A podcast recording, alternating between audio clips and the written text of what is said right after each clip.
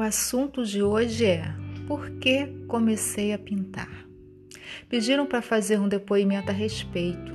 Assim, eu nunca me senti muito confortável em falar sobre o assunto. Talvez porque o início da minha trajetória não tenha sido fácil. A pintura e o esporte são peças chaves na minha vida, mas aqui vou me ater à pintura. Bem, fiz a licenciatura em arte simplesmente para continuar a dar aula nas escolas públicas e aperfeiçoar meu currículo. Às vésperas de concluir a faculdade, sofri um acidente automobilístico indo para o trabalho em uma das escolas que lecionava. Aí é que a minha história ela realmente começa.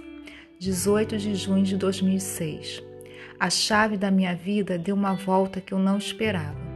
Recuperei logo do traumatismo craniano e de outros ferimentos e cortes. Físico? Ok. O psicológico não. Foi nesse momento que comecei a pintar como terapia. O tratamento e as sequelas emocionais foram persistindo e o prazer pela pintura também.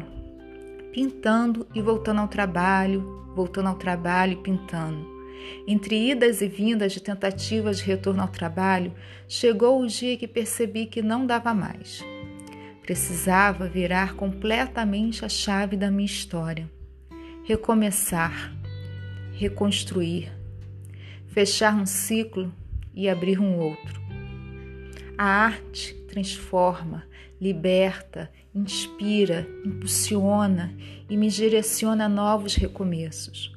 Como numa tela em branco, sigo reconstruindo, fazendo novos traços, o esboço, as primeiras pinceladas e aos poucos a obra vai sendo construída, tomando forma, às vezes precisando até de reparos na busca pelo belo. Sigo pintando, sonhando novos sonhos, novas conquistas, tropeçando, pintando, caindo, pintando, levantando, pintando